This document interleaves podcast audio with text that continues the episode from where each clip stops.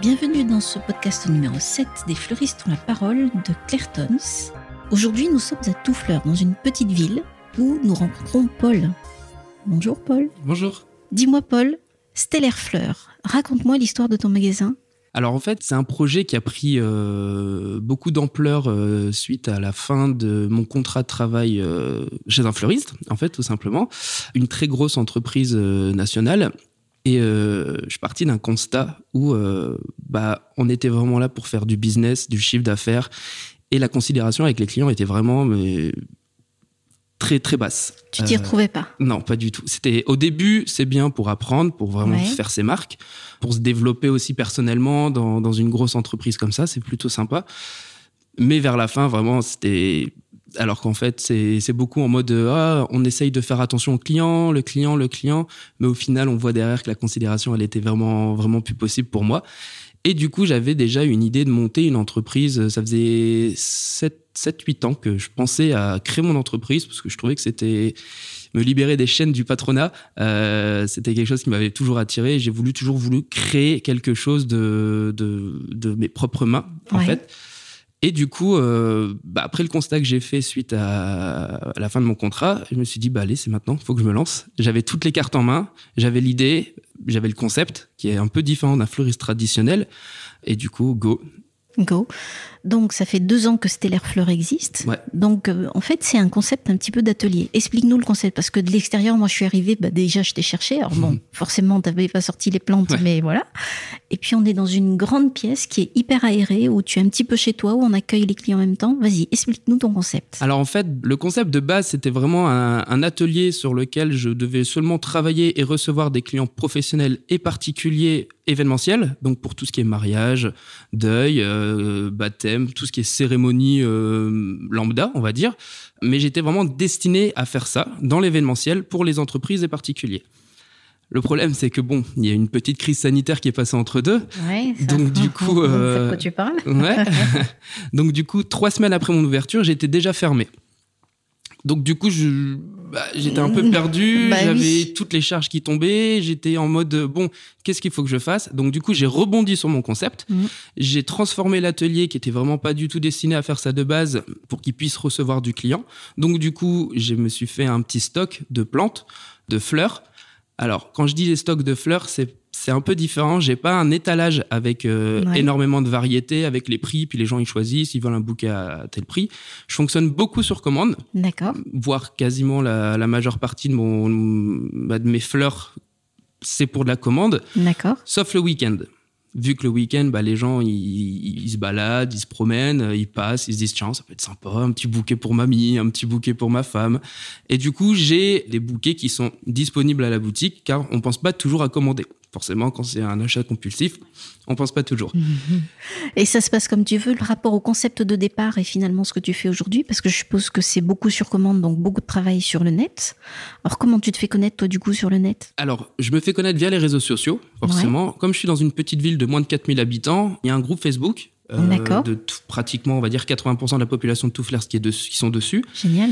Et du coup, bah, je fais des posts, je me fais connaître via euh, donc ces posts-là, via ma page. Euh, puis après, je fais aussi pas mal d'actions entre commerçants, donc des petits jeux concours en mode euh, tirage au sort, une tombola, des choses comme ça, ce qui permet de me faire connaître progressivement parce que bon bah il y a pas énormément de commerçants quand même qui sont présents sur Touflers.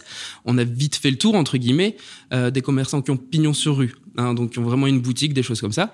Mais du coup, ça suit son petit bout de chemin. Et donc, du coup, comme je fais beaucoup à la commande, les gens, forcément, au début, ils étaient un peu perdus. Ils disaient, oh, bah, c'est bizarre, euh, un fleuriste qui fait que à la commande.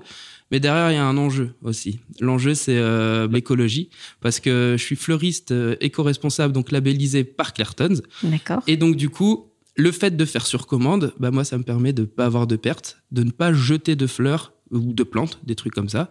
Et si bah, il me reste des fleurs, il me reste des plantes et que vraiment ça vient en fin de vie, j'ai deux choix qui s'offrent à moi. Je fais des bouquets anti-gaspi Donc du coup, vraiment, euh, c'est des bouquets, en gros, on va dire prix d'achat.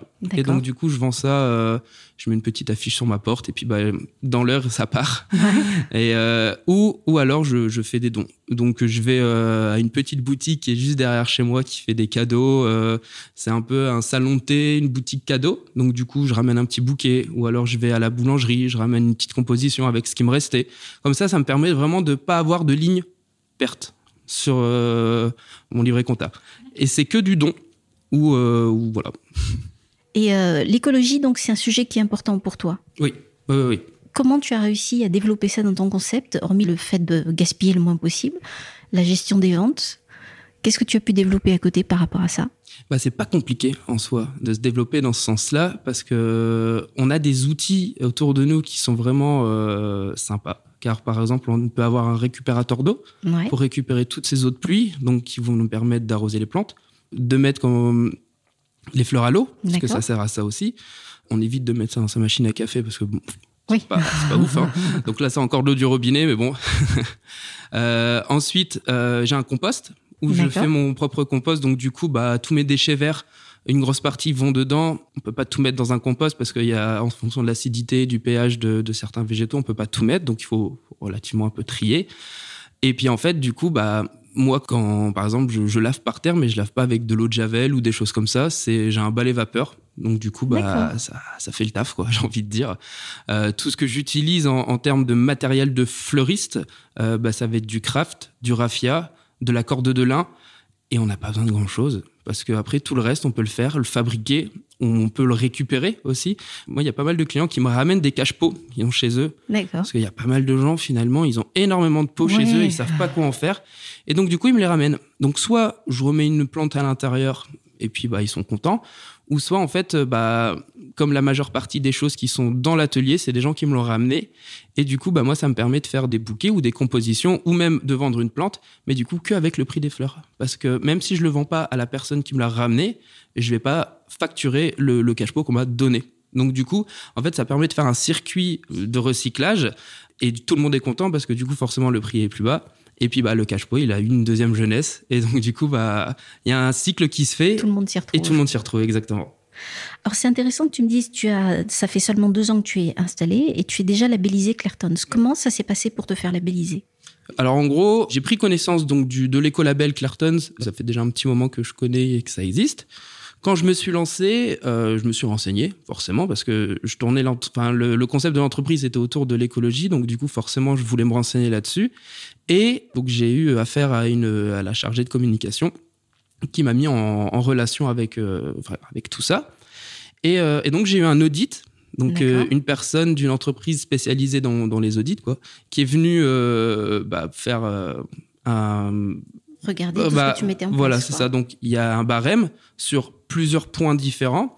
Donc, bah, recyclage des déchets, euh, utilisation euh, de, du papier, par exemple. Est-ce que j'utilise du, plastique ou est-ce que j'utilise euh, de l'emballage qui est pas mm. forcément, ça, ça, pas forcément Clarton, donc du coup pas forcément écolabellisé. la provenance de mes fleurs, la qualité de l'emballage de mes fleurs quand je quand je les reçois du fournisseur le retraitement, tout ça de ces déchets. Après aussi, il y a tout ce qui est environnemental, donc en mode euh, est-ce que j'ai j'ai eu des apprentis, est-ce que j'ai transmis mon savoir, est-ce que je fais partie d'associations. D'accord. Donc tout ça, ça rentre en ligne de compte et euh, il y a un barème. Ils mettent des points à l'intérieur et puis bah après ils font ils font une analyse et puis après ils délivrent le le label. Donc moi je suis en or. D'accord. Donc du coup c'est vraiment pas mal. Le seul truc forcément que bah j'ai pas eu tous les cases cochés, c'est euh, bah les apprentis, les stagiaires. Ah oui, puisque tu es en atelier, tu es tout seul. Déjà, et puis bah, je venais juste de me lancer. bien sûr. Qu'est-ce que tu conseillerais à un autre fleuriste qui voudrait se labelliser? Alors, en fonction de la structure et puis de la disponibilité, le fait de récupérer ces eaux de pluie, ça va. Alors, déjà, il y a deux enjeux. Déjà, on récupère quelque chose qui est gratuit de, de la terre. Donc, du coup, autant l'utiliser pour la terre. Donc, en tant que fleuriste, le cycle est vite fait aussi. Et il y a un enjeu aussi économique parce que du coup, ça réduit drastiquement les factures d'eau.